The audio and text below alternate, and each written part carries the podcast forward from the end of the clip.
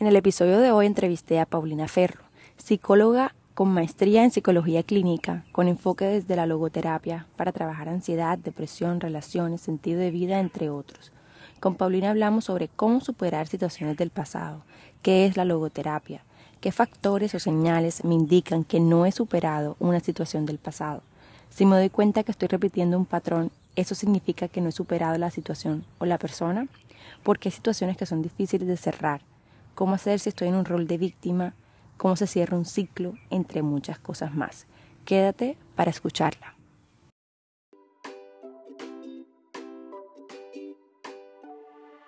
Nutrition is Cure Podcast es un espacio para poder seguir nutriendo nuestro jardín interno, enriqueciéndonos con episodios semanales donde estaremos ampliando nuestro conocimiento sobre crecimiento personal. Vamos a cuestionar creencias limitantes y elevar conciencia sobre temas de interés. Compartiremos nuestras dudas, miedos y desafíos, no desde un lugar de crítica, sino desde la curiosidad y con plena libertad de estar en un espacio seguro. Traeremos invitadas que nos aportarán sus conocimientos, pues somos eternas estudiantes de la vida, y así podemos seguir viviendo esta experiencia terrenal de una manera más amena, proporcionando conciencia y paz interior. Juntos vamos a adquirir herramientas para poder vivir libremente. Yo soy Juliana Vélez, gracias por estar aquí. Este episodio es psicoeducativo, no es para diagnosticar ni reemplaza terapia ni pautas terapéuticas. Hola Pau, ¿cómo estás? Bienvenida a Nutrition is Cure Podcast. Muchas gracias, Juli. Qué alegría estar por acá contigo y con todas las personas que te acompañan en este proyecto tan divino. Gracias, gracias a ti por aceptar la invitación y gracias a ustedes por estar una vez más con nosotras en un episodio nuevo. Como siempre, quiero empezar como contando un poquito eh, por qué nos conocimos o cómo nos conocimos Pau y yo. Pau, si no estoy mal, eh, no, fue Instagram lo, lo, que nos unió. Sí, yo creo que es una relación bastante moderna. Eh, creo que nos conocimos fue a través de Instagram. Me acuerdo mucho que yo estaba iniciando con mi cuenta, con mi proyecto, y pues en esta búsqueda de personas que estuvieran muy de la mano, pues en el mismo camino en el que a mí me interesa, te encontré a ti con, con otras personas también y bueno, muy feliz de, seguir acá contigo.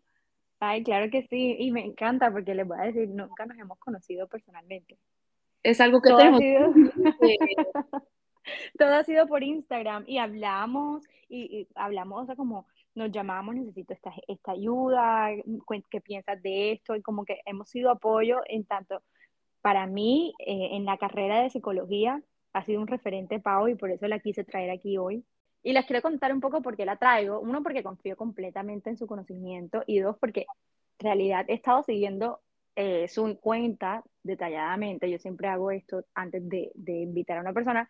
Y tocó un tema que me pareció muy interesante, que es sobre cerrar ciclos yo he tenido, pues, como todo el mundo, ¿no? Situaciones en mi vida donde sí he, podido decir como que, ok, creo que cerré este ciclo en mi vida, voy para adelante, sigo para la otra etapa, pero siento que hay veces que nos quedamos y nos quedamos en, una, en un momento que creemos que avanzamos cuando en realidad no. Entonces, antes de eso, quiero preguntarte, antes de indagar un poquito más, Pau, sé que eres una psicóloga enfocada en logoterapia. Para las personas que no saben, eh, qué es logoterapia. ¿Tú podrías contarnos un poquito acerca de esto? Sí, pues realmente la logoterapia eh, suena muy complejo, suena que es una terapia, no sé, que tiene cosas muy raras, pero realmente es algo muy sencillo y la logoterapia eh, nace de un psiquiatra que estuvo internado pues, en cautiverio en los campos de concentración de la Segunda Guerra Mundial eh, que se llama Víctor Frankel y pues a raíz de su encierro y pues de su experiencia él pudo darse cuenta de, de muchas cosas, pero la principal es que a todas las personas nos podían quitar nuestra libertad, salvo la libertad de escoger la actitud con la que enfrentábamos la vida. Y a raíz de esa experiencia que, que, él tuvo y pues de las personas con las que estuvo en cautiverio y estuvo encerrado, pues eh, surge la logoterapia. De hecho, él tiene un libro que se llama El hombre en busca de sentido, y pues ahí se explica de una manera muy, muy real cómo fue su experiencia, pero también pues toda la teoría que viene atrás de la logoterapia. Y pues lo que nosotros hacemos como logoterapeutas es ayudar a las personas a encontrar su propósito y su sentido de vida. Entre muchas otras cosas, em, eso es básicamente lo que hacemos y pues para que las personas nos podamos conectar con nuestro propósito y nuestro sentido, pues tenemos que reconocer todos esos temas que hoy en día nos están haciendo ruido, nos están afectando de determinada manera. Entonces, pues termina siendo una terapia muy completa, pues porque resolvemos ansiedades, depresiones, tusas, em, y pues eso con el fin de encontrar y conectarnos con nuestro propósito y sentido. Qué increíble. Yo no he tenido la oportunidad de leer a Víctor Frank, pero sí he podido leer a Edith Eger, o Edith Eger, no sé cómo se pronuncia. Sí. Ella también estuvo en un campo de concentración y sale del campo y se convierte en psicoterapeuta. Y, y, en el libro de ella que se llama La bailarina de Auschwitz, ella nombra a Víctor Frank porque es la primera persona con la cual ella se siente identificada, porque eso daba mucha vergüenza. Ah, eh, pues ella comentaba que a ella le daba mucha vergüenza hablar del tema y lee en El hombre en busca del sentido en ese momento y dice como que es esto lo que a mí me está pasando. Y bueno, lo cita él y sí me recuerdo que lo citó eh, diciendo como al hombre se le puede quitar todo menos la libertad del pensamiento, la libertad mental, algo por el estilo. Que me pareció increíble. Sí, es muy lindo y, y ese libro 100% recomendado, quienes no se lo han leído Creo que es, una, es un muy buen libro. Yo me acuerdo que cuando me lo leí, de hecho creo que fue hace un año exactamente, y me lo leí como en tres días, me encantó. Mm. Y bueno, creo que van muy, muy de la mano, claramente cada uno con, pues, con las diferencias que, pues, que cada persona tiene, pero pues a la larga surgiendo del, del, del mismo fundamento que es las personas siempre están primero.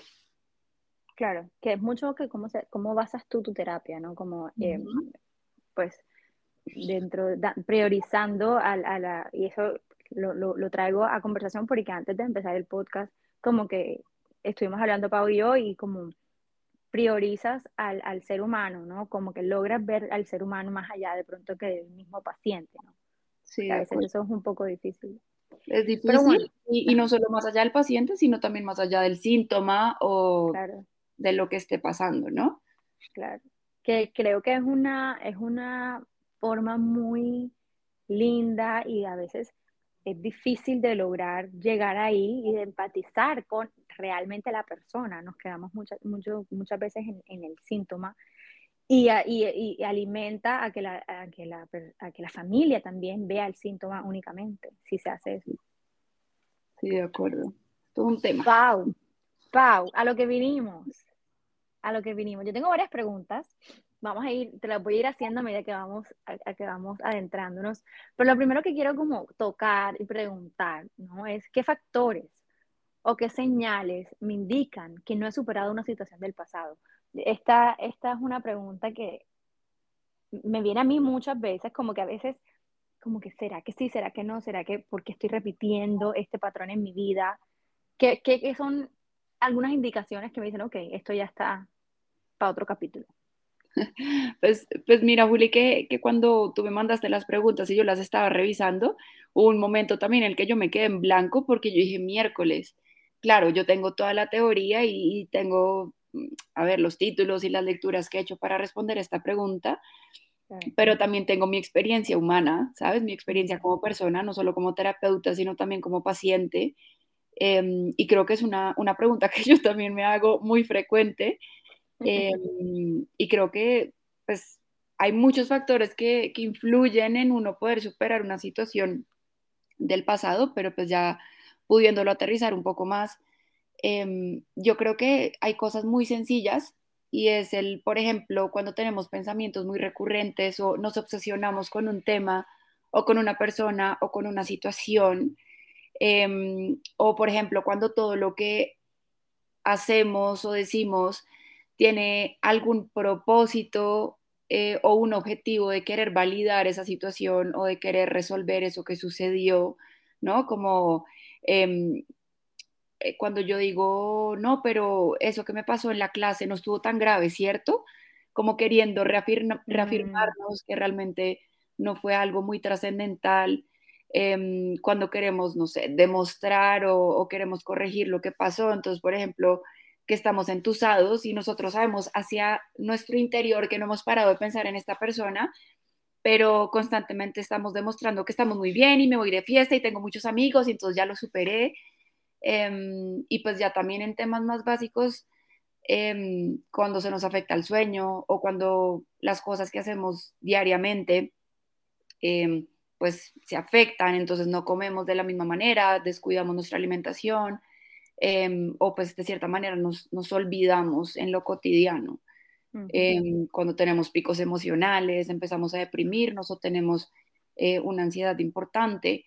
Eh, yo creo que todas esas cosas influyen o pues son señales en que todavía estamos en proceso de superar una situación eh, y al mismo tiempo siento yo que, mm, a ver, no sé si por completo uno pueda superar una situación, ¿sí? Que ya es como la parte más, más existencial y, y más profunda o más filosófica a la que yo he podido llegar y es nosotros aprendemos a convivir con situaciones y las aprendemos a ser parte de nuestra vida, pero yo no sé si realmente por completo se pueda superar una situación. Mm, no, sé si estoy abriendo un, no sé si estoy abriendo un tema un poco complejo y muy filosófico, pero sí es importante tener en cuenta esas señales ya tanto biológicas como emocionales, físicas me refiero, como el sueño y la alimentación, como las emocionales de obsesionarnos con, ciertos temas. Y pues también la parte de la aceptación de que eso hace parte ya de nosotros. Aquí, aquí me llama la atención varias cosas que dices, porque puedo verlo en, en, una situación donde, ok, yo creo que la mayoría de los que nos van a escuchar están pensando, y es la situación amorosa, cómo sé que superé a mi ex, cómo sé que ya puedo cerrar ese ciclo, ¿sabes? Probablemente esa sea la más común, pero también, y, y esa es Em, sí, puede ser la más común, pero también hay otras situaciones donde creo que cabe un poquito más, y de pronto estoy siendo un poquito irrespetuosa, no lo sé, si es así, discúlpenmelo, pero como por ejemplo cuando hay una violación, ¿no? Em, cuando hay maltrato eh, físico, emocional o abuso físico y emocional. Obviamente uno a veces de pronto dice, ok, de pronto, de pronto ya estoy en otro momento de mi vida donde ya interiorice como Mm, acepté esto, pero aparecen desencadenantes como, no sé, el olor del perfume de otra persona, que la tenga otra persona, ¿no? Como que, pero eso me hace sentir de pronto de cierta manera, porque es el perfume de la persona que, abusaba de mí. Eso significa que no ha cerrado la situación, el ciclo, o que no, o, ¿qué significa? ¿Cómo lo podemos organizar? Pues yo siento, Juli, que claramente en, la experiencia que cada uno de nosotros tiene, que tenemos vivencias y experiencias totalmente distintas, unas que son más profundas y más graves que otras, em, pues hay distintas formas de reaccionar y pues también hay que tener en cuenta que pues hay situaciones que son más traumáticas que otras, ¿no? Claro. Podemos entrar a comparar una tusa o un despecho con un abuso sexual o, no sé, con un secuestro, con cosas que realmente tienen un impacto emocional pues mucho más profundo. Pero lo que yo sí sé es que independientemente de la gravedad de la situación, nosotros como humanos, como personas, mm, afrontamos em, de una manera integral, ¿no? Afrontamos desde nuestra parte biológica, desde nuestra parte física, instintiva, independientemente de la situación, y también afrontamos desde nuestra parte cognitiva y nuestra parte racional. Entonces, muchas veces a nosotros la verdad es una conclusión un poco fuerte a la que yo he llegado, pero es cierta y es que a nosotros como humanos nos falta humildad en el sentido de que nosotros creemos que solo somos pensamiento y que por ende somos superior que los animales o que la naturaleza, pero no se nos puede olvidar que nosotros literalmente en nuestro cerebro seguimos compartiendo partes biológicas y partes neuronales con los animales, con los perros, gatos y también con las lagartijas. Y es esta parte de instinto de supervivencia. Y, en medio de nuestra complejidad de desarrollo que ya tenemos, pues a comparación de los animales, eh, nuestro instinto de supervivencia también ha evolucionado y claro que nosotros reaccionamos ante un terremoto o ante el peligro de un ser querido o ante estar en el Amazonas y que se nos aparezca un animal que nos va a matar, reaccionamos de la misma manera que, que un animal y es luchando, huyendo o quedándonos congelados, ¿no? Claro. Y en la medida que hemos evolucionado, pues nuestro instinto de supervivencia también evolucionó no solo a los temas que literalmente representan un peligro, sino al nivel emocional. ¿Qué quiere decir esto? Que hay temas emocionales, como lo es un abuso o como lo es un secuestro o como lo es una tusa, que nos van a despertar este instinto de supervivencia porque hay dolores que emocionalmente son tan fuertes que literalmente sentimos que nos estamos muriendo con esto que estamos sintiendo, con esta tristeza o con esta rabia o con este duelo. Entonces muchas veces nuestro cuerpo para cuidarnos de ese dolor que sentimos en X momento empieza a asociar olores, texturas, em, ambientes, cosas que vemos con la sensación de peligro. Entonces, el ejemplo que yo siempre pongo, si me alargo mucho, me cortas. No, adelante. que yo siempre pongo es, imaginémonos a un venado que salió a comer. Se despertó y salió a comer y hoy decidió tomar una ruta. Y la ruta que cogió estaba un poquito más oscura de lo normal, tenía un poquito más de bosque y había fresas, yo qué sé, me estoy inventando. Y de repente el, venadito está comiendo y le salta un león y él apenas ve al león empieza a correr. Empieza a correr, es lo primero que hacemos en instinto de supervivencia, huir. De repente el león lo atrapa y que lo siguiente que hace el venado, empieza a pegarle patadas para soltarse, empieza a luchar. Imaginémonos que el venado estuvo de buenas y logró escaparse del león. ¿Qué es lo que va a pasar al día siguiente? Que ya biológicamente en su instinto de supervivencia quedó registrado que los caminos oscuros y que los caminos en donde hay mucho bosque y que los caminos donde hay fresas son peligrosos. Entonces, este venado no va a volver a pasar por ahí, ni porque esté loco, porque sabe que ahí se esconde un león que se, que se lo va a comer. Claro. Lo mismo nos pasa Exacto, lo mismo nos pasa a nosotros. Empezamos a asociar situaciones con el peligro que en, algún momento vivimos. Entonces, em, si en algún momento, no sé, estuvimos en una relación de pareja em, y tuvimos una discusión y ese día de la discusión yo estaba comiendo mandarina, la próxima vez que yo vuela una mandarina me voy, probablemente me va a poner ansioso, pero no porque haya un peligro real, sino porque yo asocié el olor de la mandarina con la discusión que tuve con mi pareja. ¿sí? Entonces nosotros también funcionamos por asociación y por eso muchas veces nosotros tenemos esta sensación, Juli, de que racionalmente nosotros sabemos que no hay ningún peligro. O sea, yo realmente sé que estoy con mi familia y estoy en mi casa y estoy segura, pero yo siento, o sea, la sensación corporal que tengo es que estoy súper ansiosa y no entiendo por qué.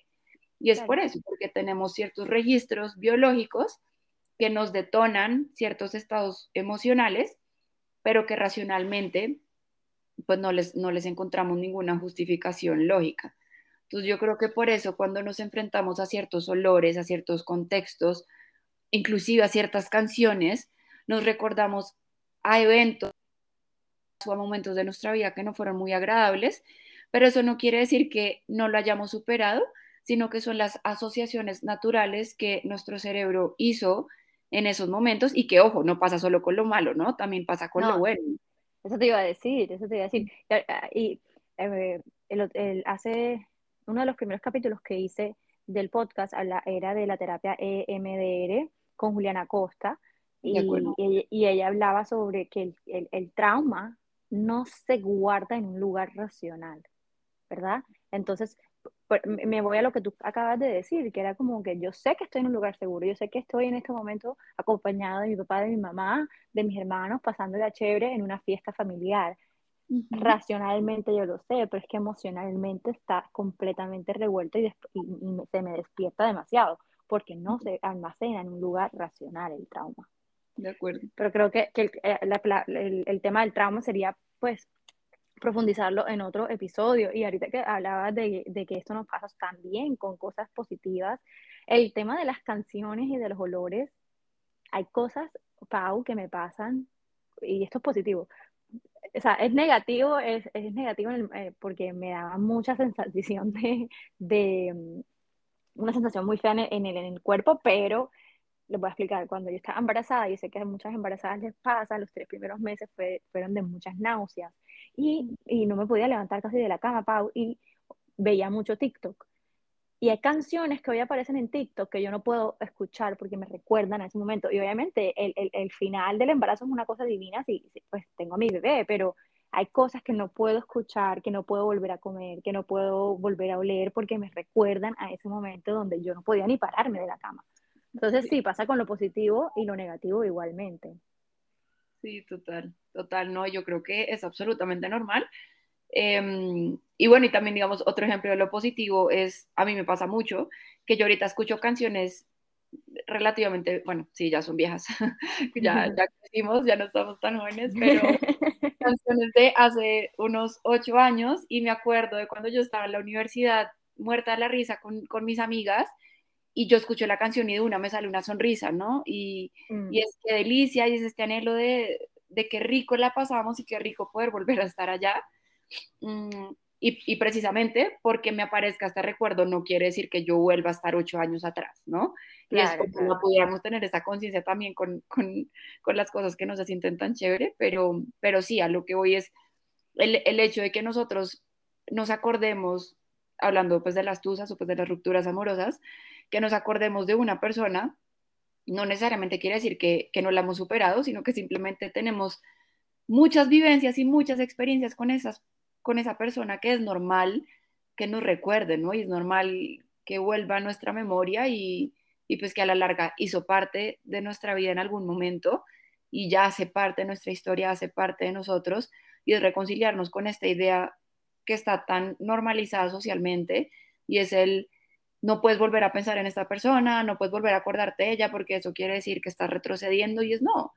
Los recuerdos no necesariamente hacen o pues quieren decir que, que sigamos atados a ese pasado y también es hacer el ejercicio que precisamente porque ese recuerdo aparezca, no quiere decir que esa persona hace parte de mi presente, ¿no? También teniendo cuidado con no abrir esos capítulos que ya logramos cerrar. Y, y, y te hago esta pregunta como cogiendo como el tema de, de, relaciones amorosas, si, si, uno se da cuenta, Pau, ¿verdad? Que está repitiendo un patrón, ¿sabes? Como de, me voy a inventar un patrón de, de ser completamente complaciente, de buscar personas que, eh, inconscientemente, ¿no? Pero personas que de alguna manera, pues, crean abuso, ¿no? Ya sea verbal o físico, si yo sé que eh, busco personas, por ejemplo, narcisistas, ¿sabes? Como que este tipo, hay ciertos patrones que como persona de pronto va repitiendo para llegar a una pareja, ¿sabes? Que no es la mejor y no conviene. Si, si en el caso hipotético, si yo me doy cuenta que estoy repitiendo este patrón, eso significa que no he superado a la persona, no he superado una situación, que, estoy buscando revivir mi ex en, otro, en, otro, en otra persona. Eh, yo siento que eso depende de muchos factores y depende de, muchas situaciones, ¿no? Primero, pues el, poder revisar de dónde viene esta necesidad mía de, entrar en esos contextos, ya sea porque no resueltas o ya sea porque no sé relacionarme de otra manera, entonces ya tocaría trabajar más en habilidades sociales o habilidades de relacionamiento. Y también está este otro factor biológico del que hablábamos ahorita, Juli, y es el poder entender que si bien nosotros en nuestro cerebro registramos las situaciones de peligro, también registramos las situaciones de seguridad, ¿sí? Claro. Y muchas veces, esto va a sonar demasiado loco, pero es que nuestro cerebro es una cosa increíble, o sea, de verdad, me impresiona, pero nosotros muchas veces registramos como seguridad situaciones o contextos o dinámicas muy disfuncionales o pues que no son muy muy asertivas o bueno, en términos ahorita cotidianos, situaciones o contextos muy tóxicos, los relacionamos con seguridad porque es lo que nosotros conocemos. Y por instinto nosotros siempre nos vamos a nuestro lugar seguro, a nuestro lugar conocido. Entonces también es aprender a construir seguridad en otros lugares. Si, por ejemplo, yo crecí en una relación con mis papás donde todo el tiempo veía que discutían, pues para mí las discusiones son mi lugar seguro, por loco que parezca, porque fue lo que yo crecí, lo que yo conocí. Ahora, que sea lo conocido y lo familiar, no quiere decir que sea lo mejor para mí. Entonces la reflexión sería de qué otras maneras o en qué otros contextos o de qué otras formas puedo empezar a construir relaciones que me den otro tipo de seguridad, ¿sí? que no sea necesariamente a través de la agresión. Entonces yo siento que esto es un, un trabajo muy completo en el sentido de trabajar pues estos, estos temas biológicos, estos temas corporales y emocionales que solo se trabajan a través del cuerpo y, y trabajar también nuestra personalidad y nuestras heridas emocionales, que sería esta parte más, eh, entre comillas, espiritual, si pudiéramos hablarlo en cuanto a conexión y conciencia de nosotros mismos, eh, y trabajarlo todo en conjunto.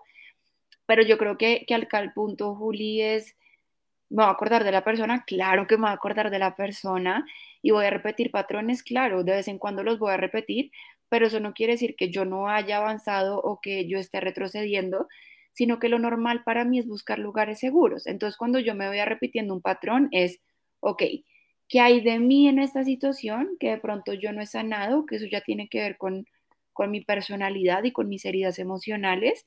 Y por el otro lado, ¿qué hay de conocido en esta situación que yo estoy encontrando seguro y cómo puedo construir esta seguridad de otras maneras que no requieran que yo me vulnere a mí o que yo entre en situaciones em, pues que yo ya sé que no me hacen bien.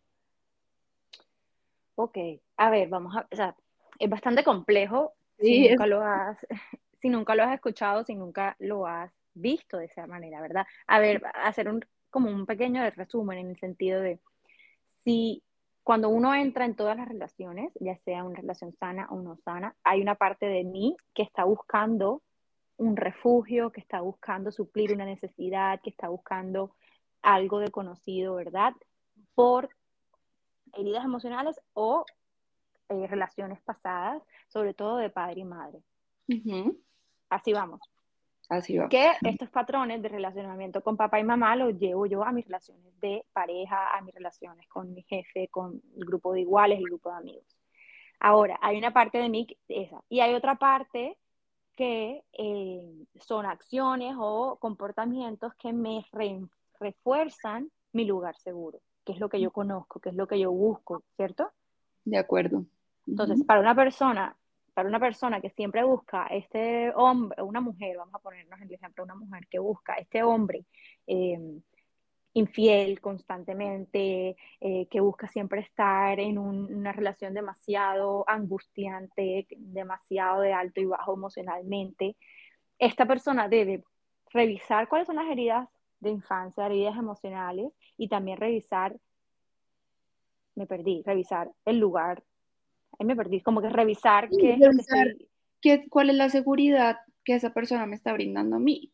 Porque es que, o sea, como para volverlo un poco más sencillo, sin complicarnos tanto, nosotros cuando entramos en relaciones o en trabajos o en, no sé, amistades, cualquier tipo de, de vínculo que tengamos con el mundo, em, que no, no nos favorece y nosotros seguimos ahí, eh, nosotros nos quedamos no por lo malo, nosotros nos quedamos porque igual esa relación o esa situación me está dando algún tipo de beneficio o de algo, ¿sí? Y muchas veces por eso, a pesar de la agresión y por eso, a pesar de cosas que tienden a ser difíciles o pues no muy funcionales, nosotros nos seguimos quedando ahí porque de una u otra manera estamos ganando algo o nos está protegiendo de algún temor o de alguna herida muy grande.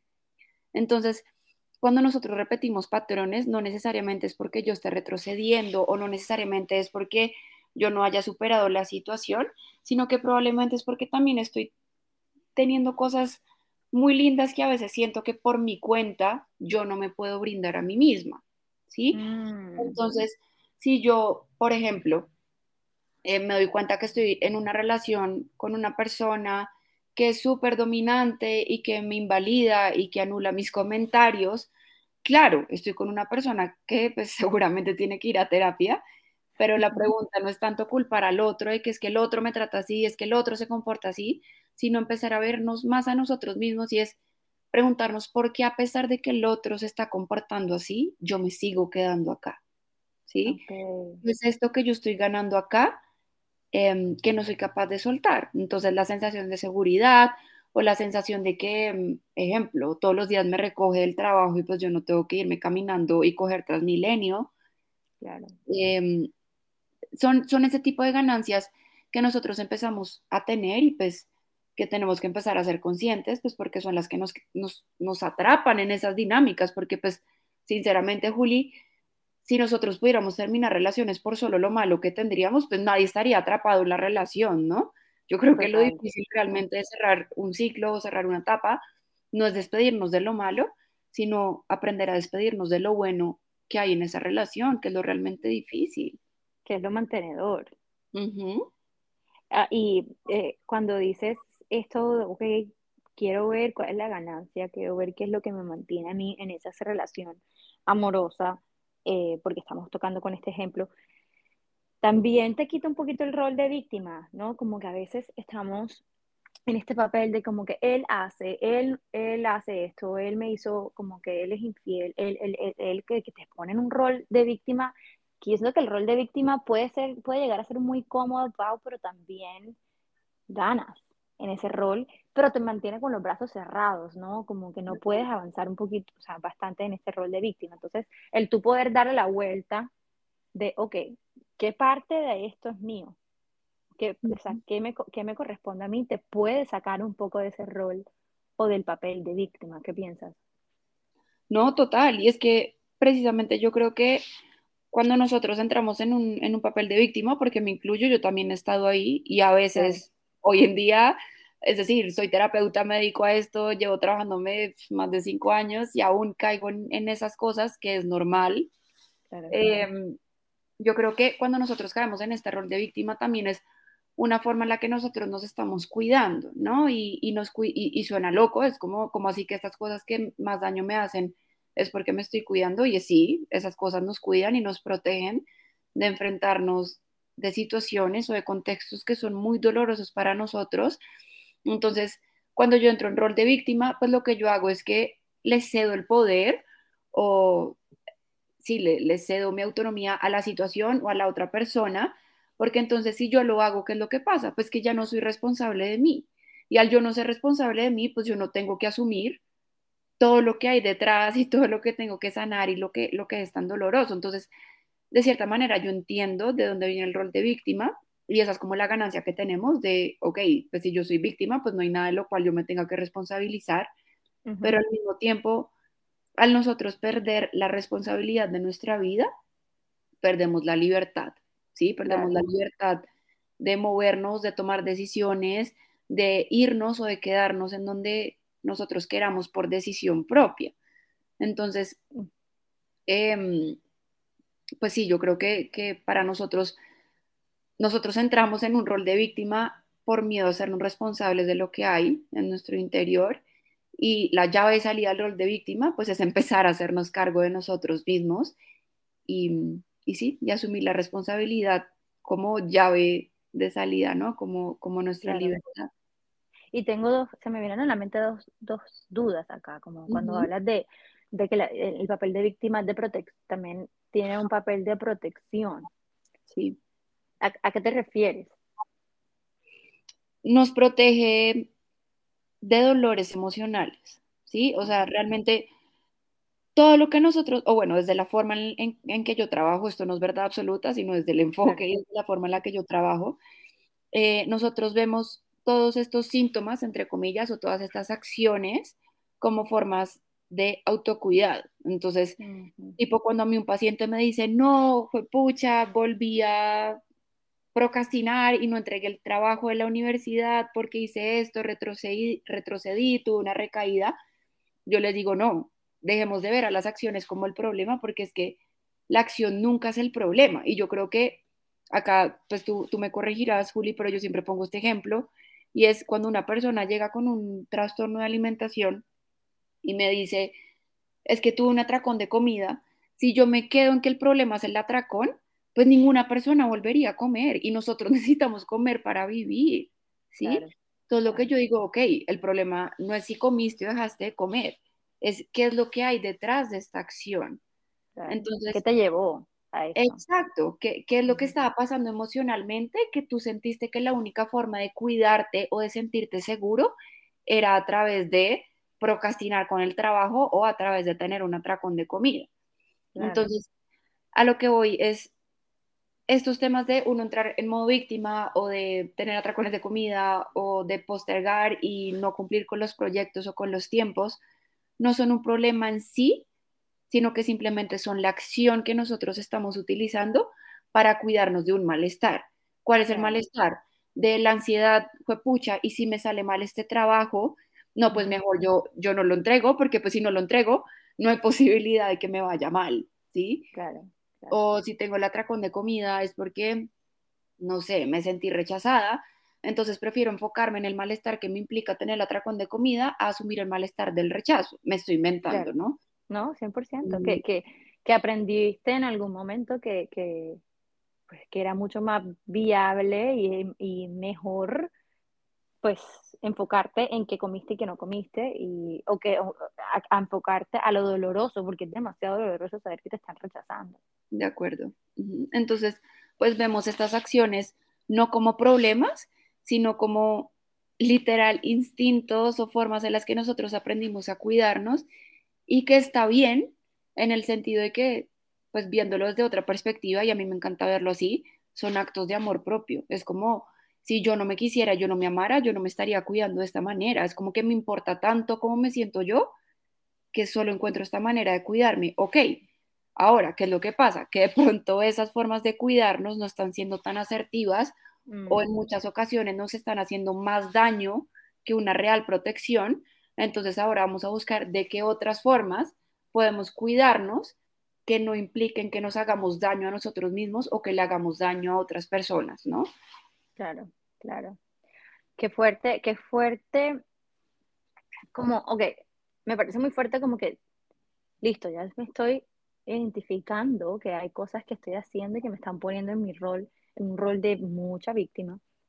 ¿Qué hago en ese momento? O sea, listo, ya sé, es verdad, me estoy poniendo desde la víctima, por, por la razón que sea. ¿Qué hago?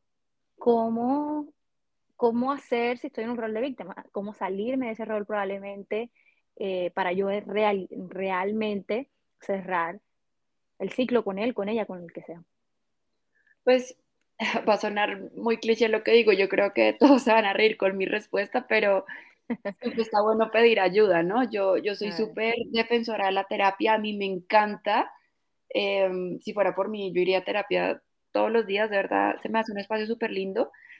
Em, pero yo siento que pues la primera opción sería ir a terapia. Si ahorita no podemos ir a terapia o no queremos ir a terapia, ya sea pues porque, no sé, no creemos mucho en eso o porque no tenemos los recursos económicos para, para poder asumir un proceso, siempre hay otras formas de hacerlo. Entonces, eh, hablar con amigos, hablar con familia, leer libros, a mí la lectura se me hace poderosa, em, pero yo creo que hay una herramienta súper útil y, que yo la trabajo mucho, no solo con, mis pacientes, sino también en, mi vida personal cada vez que voy a tomar una decisión y es poder identificar qué es lo valioso que hay detrás de esta decisión que quiero tomar. Entonces, por ejemplo, es poderme preguntar, ok, si yo quiero salirme de esta relación, ¿qué es lo que yo quiero alcanzar?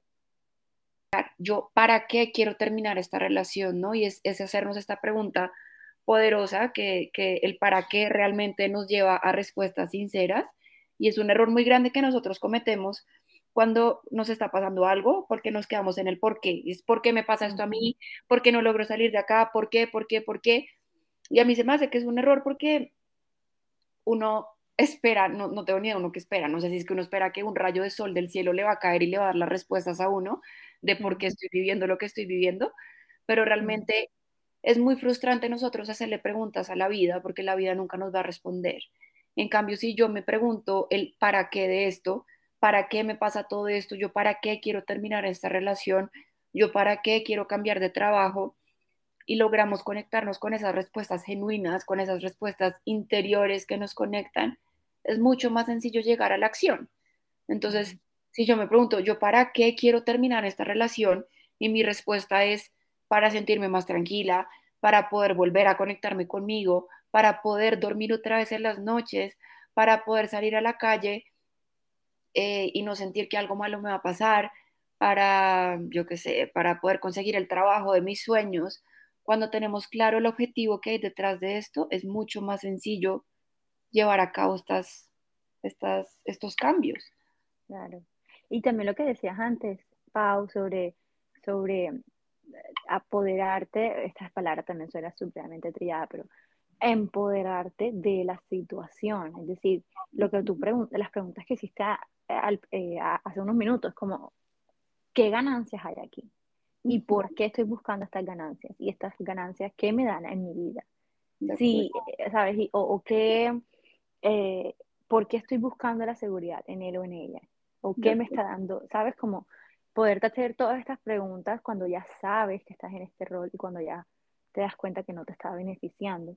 Uno, para, para, para autoconocerte, porque a la final te sirve de, conocimiento, de autoconocimiento, y dos, para saber que no, para no volver a repetirlo. De acuerdo. Y, y se me hace súper lindo lo que dices, Juli, como de esta palabra, palabra de empoderamiento. Em, y es que también siento que la tenemos muy mal entendida porque el empoderamiento, o pues bueno, voy a hablar de mi contexto y, y de mi propia experiencia, lo vemos como esta mujer o bueno, esta persona que sale a la calle y dice lo que piensa y se viste como quiera y es súper fuerte, ¿no? Como me siento empoderada. Y yo creo que el empoderamiento no tiene nada que ver con, con cómo el mundo te percibe o lo que tú haces en el mundo, sino que el empoderamiento al contrario tiene que ver es con uno. Yo qué hago conmigo, qué tan responsable me hago de mí misma, qué tan fiel me soy a mis, a mis sentimientos y a mis deseos y eso es un empoderamiento real, no tanto de como del ombligo para afuera, sino más bien como del ombligo para adentro, ¿no? Y es qué tanto me conecto conmigo mismo. Yo siento que el, eh, sí, el empoderamiento se siente. Exacto. Se siente. No es tanto para mostrarlo, que bueno, es una, es, pues sí tiene su segundo efecto, que es como que te, te muestras un poco más segura, capaz, pero em, es un sentir. Sí, sí, sí, de acuerdo. Hay situaciones que son difíciles, Pau, que por más de que uno vuelva y las trabaje y, y, y, las, o sea, se autoestudie y entiende muchas cosas, hay situaciones que es difícil cerrar el ciclo o de superar. ¿Por qué? Porque aunque ya yo haya hecho todo esto que tú y yo estamos hablando, ¿por qué sigo ahí? O sea, ¿por qué se me hace tan difícil seguir adelante? incluso como en relaciones, perdón que te, que te corté de esa manera, pero eh, en relaciones amorosas, como que listo, ya, ya yo entiendo, ya yo entendí el para qué me llegó este hombre en mi vida, ya yo tengo otra persona en mi vida, pero no lo supero. Sí. Yo creo que, a ver, hay muchas respuestas y, lo que te digo, creo que son preguntas muy complejas que no sé si yo ahorita pueda dar una respuesta y lo, y lo que puedo responder es desde lo que yo he visto, pero también desde lo que yo he vivido. Em, y yo creo que la dificultad en aceptar lo que nos ha sucedido o lo que ha pasado o una relación o lo que sea, viene muy relacionada con nuestras heridas emocionales, ¿sí? Como de, de, nosotros poder reconciliarnos con eso que nos cuesta aceptar. Y eso que nos cuesta aceptar no es tanto de, ay, bueno, voy a aceptar que ya está con alguien más es qué es lo que se me despierta a mí al pensar que esa otra persona ya está con alguien más.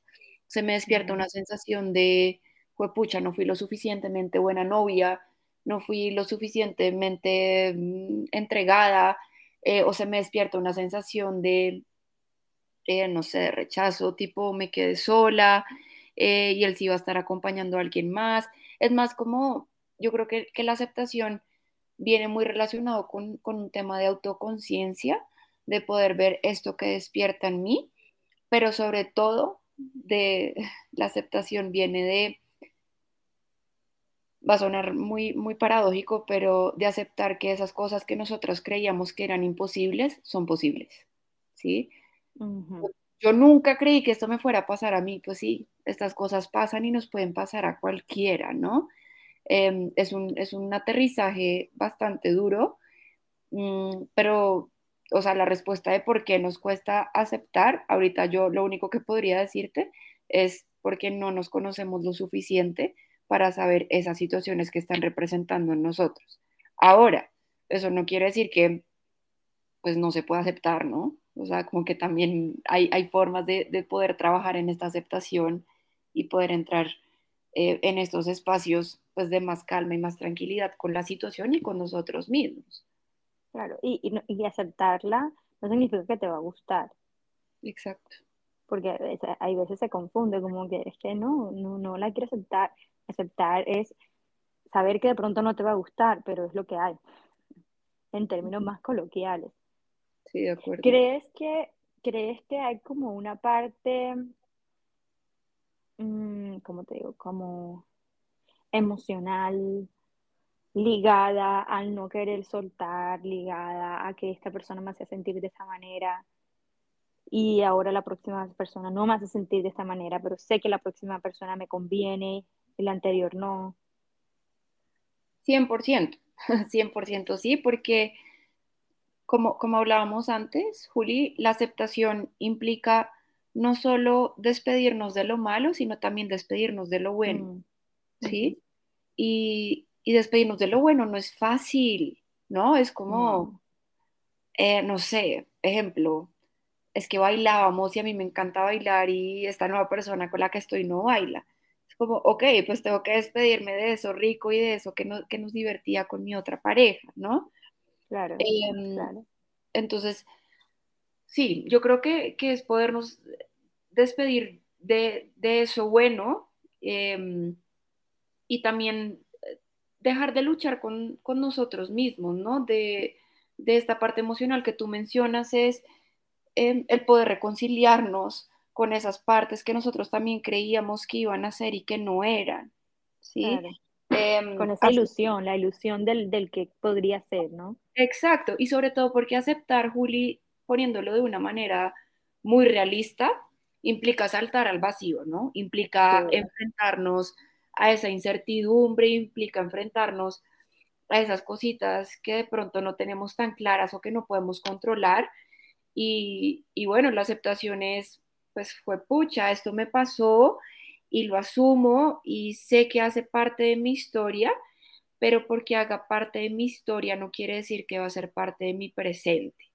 La reconozco, hace parte de mí y en este momento de vacío o de incertidumbre, que no sé qué va a pasar, pues reconozco y, y, yo creo que esto es una parte crucial y muy importante del proceso y pues que básicamente es lo que yo trabajo mucho con mis pacientes es independientemente de lo que suceda, porque van a seguir sucediendo cosas y nos vamos a seguir enfrentando a situaciones tanto difíciles como muy buenas, sea lo que sea que suceda, confío en que yo voy a tener las herramientas para acompañarme, para poder navegar esta situación. Y yo soy súper insistente en, nosotros vamos a terapia no para dejar de sentir, o nosotros empezamos un proceso personal, sea cual sea el medio, no para dejar de sentir, porque eso ya sería literal morir, ¿no? Eh, nosotros empezamos un proceso personal para aprender a acompañarnos, para aprender a navegar las distintas situaciones que la vida nos traiga y en esa compañía y en esa forma de, pues sí, de navegar esto, sé que voy a contar con los recursos y con las herramientas para estar bien y para poder salir adelante y para poder reconocerme. Y entonces ya hemos hablado es, yo me reconozco, identifico las situaciones difíciles, esto que representa en mí, porque para mí ciertas situaciones son un lugar seguro. Y en vez de, buscar esa seguridad afuera, la empiezo a construir en mi interior. Y eso quiere decir que independientemente de la persona que llegue, que se vaya, del trabajo que esté o que el trabajo deje de estar, yo confío en que voy a tener las herramientas y que yo voy a ser mi lugar seguro para poderme acompañar.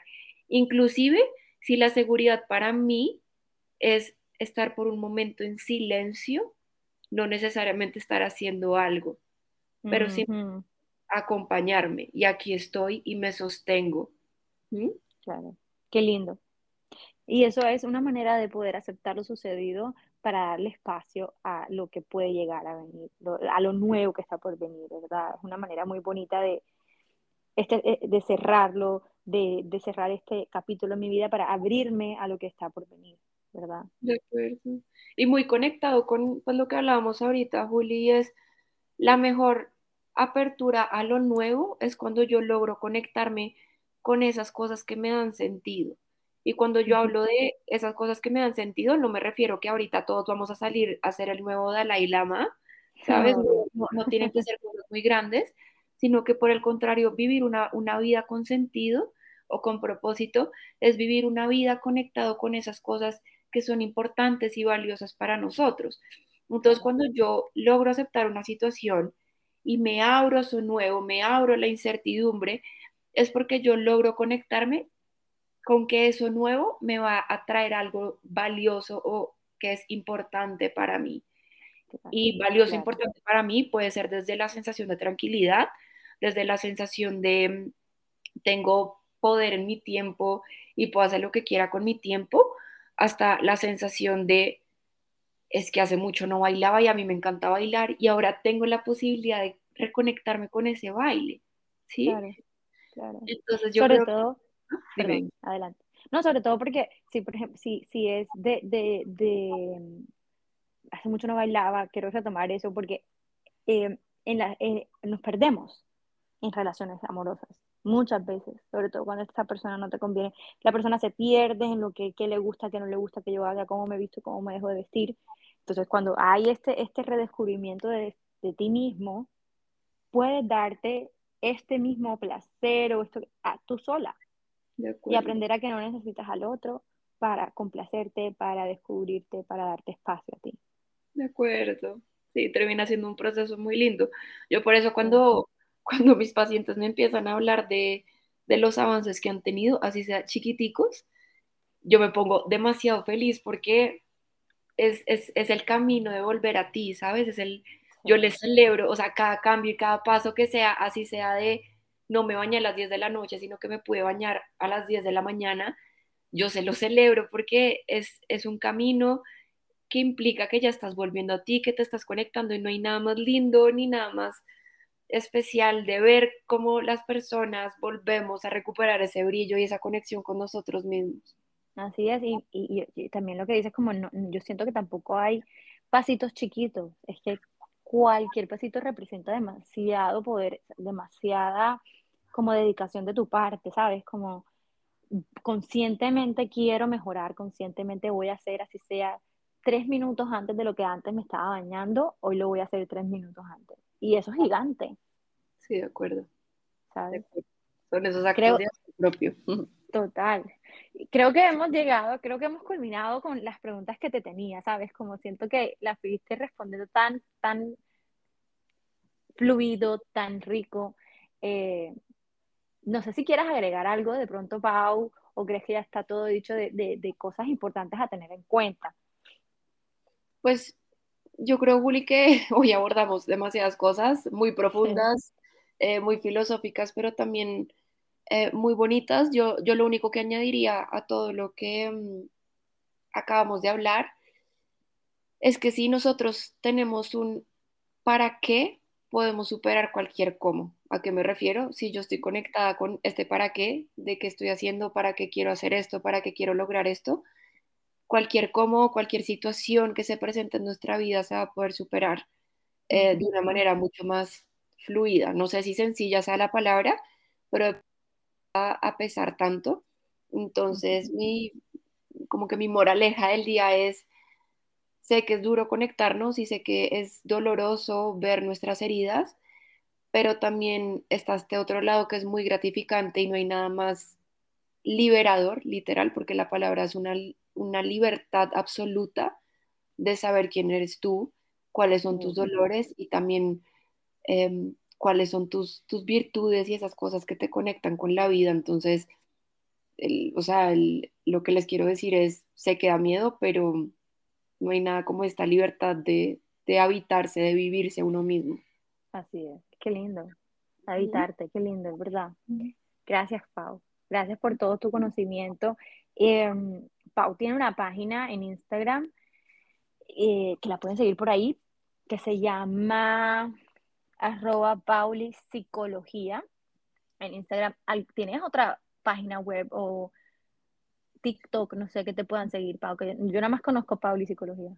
Sí, pues estoy en, en, Instagram y en TikTok, las dos con el mismo arroba. Eh, la página web igual la pueden conseguir en el link que tengo ahí en mi página de Instagram. Y bueno, número y todo también está ahí. Lo que. Pero antes, antes de terminar, vamos a hacer, como en todos los episodios, las siete preguntas rápidas para conocer, ya conocer a Pau de su parte un poquito más profesional, un poquito no, bastante profesional. Quiero que conozcan a Pau fuera de, del ámbito laboral de psicología, vamos a conocerla un poquito más personal. Entonces, Estoy preparada. Vas a ver, Pau, van a ser bastante sencillas las preguntas, pero lo primero que se tenga a la mente, espontáneo, ¿sabes? Si, si te demoras, paso a la siguiente pregunta y te la vuelvo a repetir. Okay. O si de repente te hago una pregunta y como que, mm, mm, mm, no sé, di, pasa, y yo la paso. Ok, Ajá. Ok, ¿lista? Sí. ¿A quién es la primera persona que le quieres contar cuando algo sucede? A mi mamá, 100%. Después de este capítulo, o hoy, hoy, o sea, hoy, ¿Cómo estás? Pero realmente, ¿cómo estás? Me siento muy conectada, la verdad, venía de una semana un poco difícil porque estuve enferma y se acerca mi cumpleaños y para mí mi cumpleaños es súper importante, entonces yo estaba envidiada de mm, que no iba a poder celebrar, pero son estos momentos que me ayudan a conectarme y ahorita me voy con una sensación de plenitud y de mucho sentido realmente. Qué bien, ¿cuándo cumples? El 14 de febrero para rematar. Qué divino ese, esa fecha. Amor 100%. Bueno, te escribiré el 14, lo voy a tener súper presente. ¿Qué nombre le pondrías a este capítulo de tu vida? Con eh, el capítulo de mi vida, miércoles, volviendo a mí. Wow. ¿Qué consejo le darías a tu versión adolescente?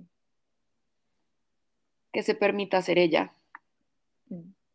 ¿Qué hashtags usarías para describir el día de hoy? Hashtag miércoles, eh, literal hashtag miércoles, no, no sé. ¿Qué característica o cualidad te gusta tener que obviamente no tienes? ¿Me puedes repetir? Te perdí un poco. ¿Qué característica o cualidad te gustaría tener? Yo creo que ser más más fluida, como dejarme llevar más, no ser tan controladora. ¿Cuál es la mejor parte de ser Pau? La alegría y el disfrute. Me encanta bailar.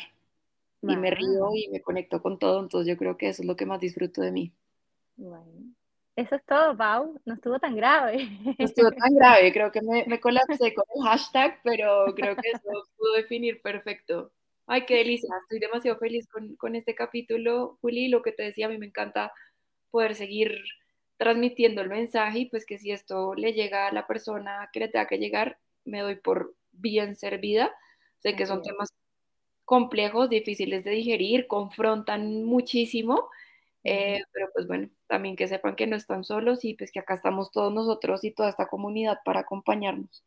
Gracias, Pau, qué linda. Muchísimas gracias de verdad por aceptar esta invitación, porque entiendo que todo el mundo tiene su horario, su, su forma de trabajo, todo, y en este mundo que va tan rápido, que puedas sacar un poquito de tu tiempo para compartirlo conmigo, con las personas que nos escuchan, es un tesoro. Además que confío plenamente en todo lo que nos compartes. Que muchísimas gracias. Y a ustedes, claro que sí, a ustedes, gracias por llegar hasta aquí, por escucharnos. Eh, yo les voy a dejar toda la información de Pau en la descripción para que puedan contactarla si es necesario. Y nada, nos vemos el otro miércoles con otro capítulo. Les mando un abrazo. Chao. Gracias por estar aquí y acompañarme en un episodio más. No olvides compartir este podcast si crees que puedes ayudarle a alguien. Si tienes dudas, comentarios y o sugerencias, puedes dejarlo en mi Instagram arroba. Si es de tu interés y quieres seguir aprendiendo, puedes suscribirte en esta plataforma o en cualquiera que nos estás escuchando. Nos vemos en el próximo episodio.